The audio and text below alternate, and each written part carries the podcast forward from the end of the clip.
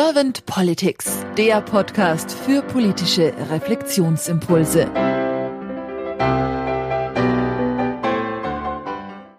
Herzlich willkommen zu einem neuen Podcast von Servant Politics. Mein Name ist Claudia Lutschewitz und ich spreche heute mit Dr. Tillmann Günther. Guten Tag, Herr Dr. Günther. Guten Tag, Frau Lutschewitz. Herr Dr. Günther, Sie sind niedergelassener Arbeitsmediziner und auch Betriebsarzt und als Unternehmensberater Gesundheit aktiv. Und daher bin ich jetzt sehr gespannt auf Ihre Impulse zum Thema Politik der Zukunft. Herr Dr. Günther, wenn Sie die Aufgabe von Politik so durch Ihren Körper und auch durchs Hirn wandern lassen, was ist das nach Ihrer Auffassung und Meinung? Ähm, Politik äh, regelt letztendlich sowohl kommunal wie regional, national, international ähm, unsere Lebensumwelt, letztendlich das ganze Tagesgeschehen und ähm, ist damit auch natürlich wichtig für unser aller Leben, für unsere Gesundheit, äh, denn es schafft die Basis, äh, in der wir unser Leben gestalten. Das heißt, wir kommen nicht dran vorbei. Wir können nicht sagen, wir ignorieren Politik oder das ist nicht meine Politik.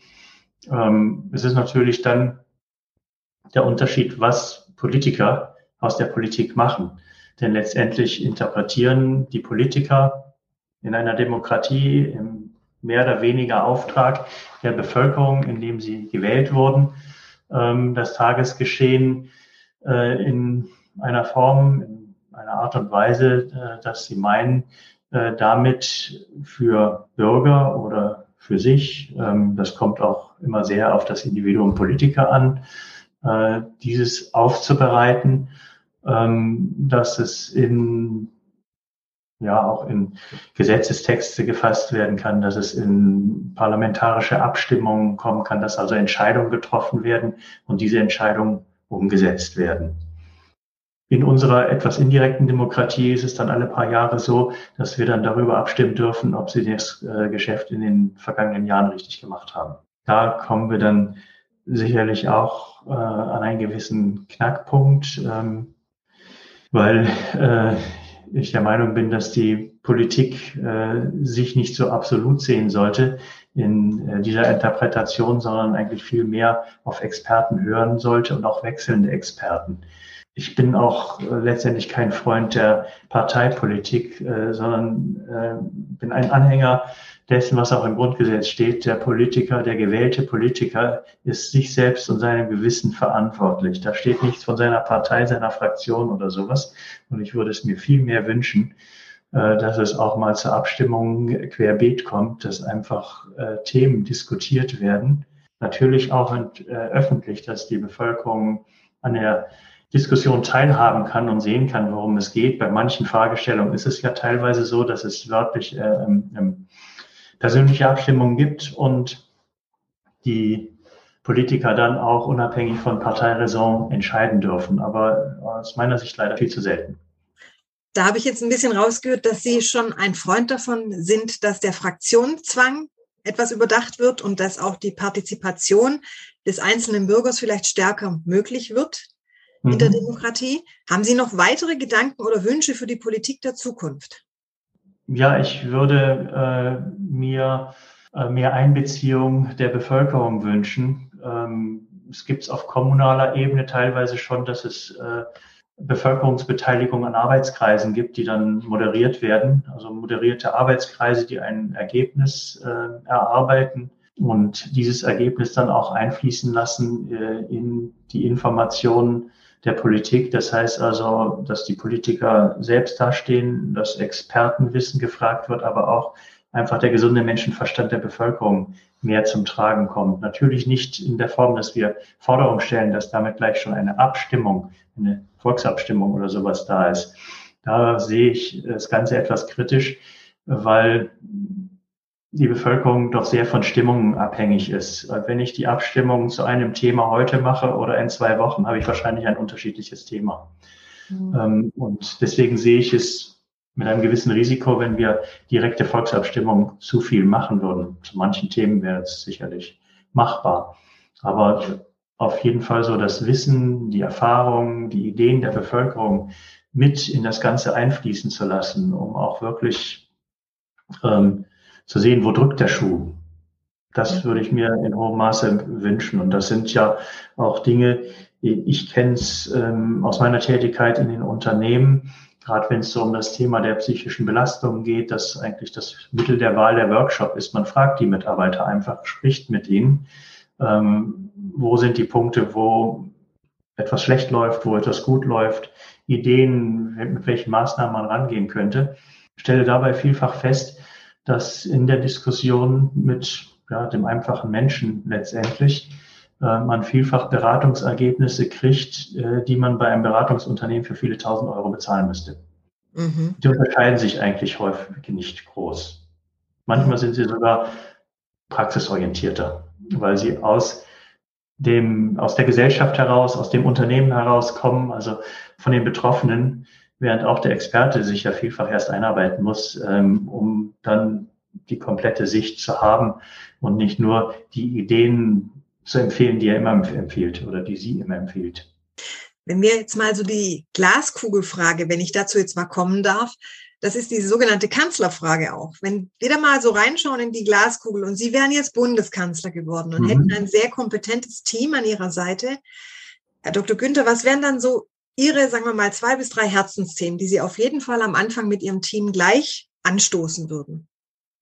Gut, dann würde ich erstmal sagen, dieses Team wäre nicht unbedingt rein parteipolitisch besetzt, äh, sondern da würde ich äh, sehr viel mehr darauf achten, dass ich äh, für die jeweiligen Themenbereiche auch Menschen bekomme, denen dieses Thema liegt, äh, die sich für dieses Thema interessieren und die vielleicht auch schon ein bisschen Erfahrung für ein Thema mitbringen.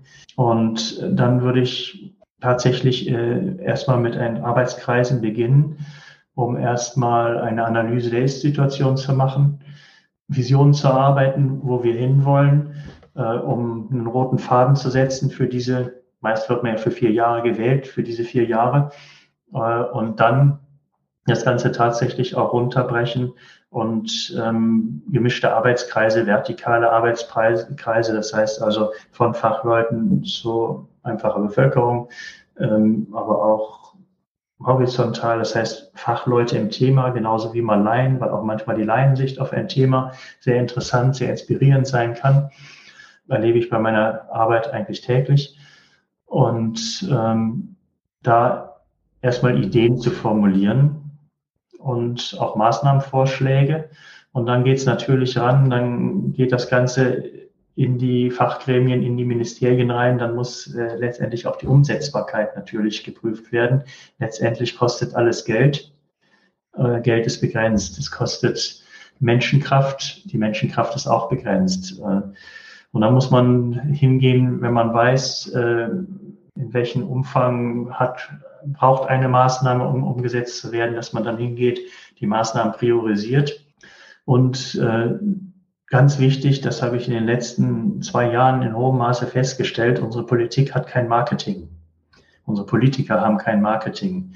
Das Ganze mit einem guten Marketing auch begleiten, dass äh, letztendlich auch äh, die Bevölkerung, die, die mich als Kanzler letztendlich gewählt haben, indirekt, auch mitkriegen, was läuft da, Zwischenstände berichtet kriegen, letztendlich daraus ein Projekt machen und Meilensteine. Und über jeden Meilenstein wird wieder berichtet, wird kommuniziert, äh, damit das Ganze nicht irgendwie wie im stillen Kämmerlein gemauschelt wirkt, äh, sondern dass wirklich auch klar wird, wie gehen die Gedankenschritten, warum kommt man zu gewissen Entscheidungen, warum nicht diese, die auf den ersten Blick vielleicht ganz schön aussieht, sondern die andere, die dafür aber umsetzbar ist. Habe ich jetzt irgendeine Frage vergessen, Ihnen zu stellen zum Thema Politik der Zukunft?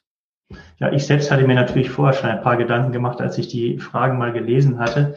Und äh, so ein Thema äh, brennt mir dann auch auf den Nägeln. Wenn ich Kanzler wäre, würde ich es anregen, dass wir unseren Verordnungswust, äh, der nicht auf einen Lastwagen packt, äh, vielleicht dahingehend verkleinern können, dass er auf einen Anhänger eines PKWs passt. Ähm, so diese Idee, die schon mal äh, jemand mit der Steuererklärung auf dem äh, Bierdeckel hatte.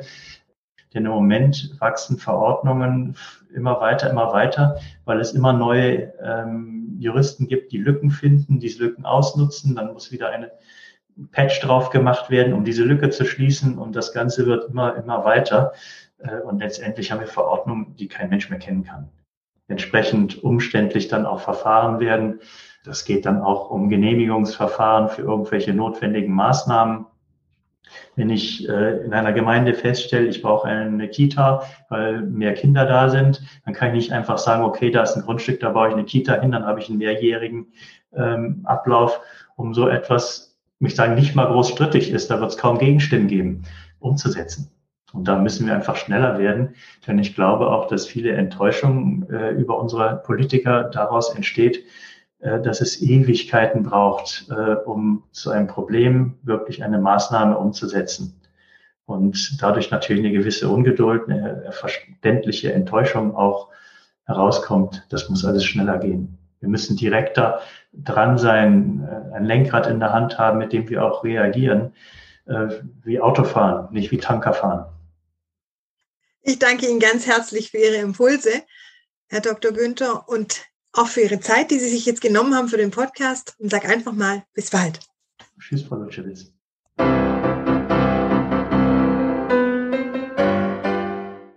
Servant Politics gibt's auf Spotify, Apple Podcasts und überall, wo es Podcasts gibt. Abonniert uns gerne und hinterlasst uns eine Bewertung. Servant Politics, der Podcast für politische Reflexionsimpulse.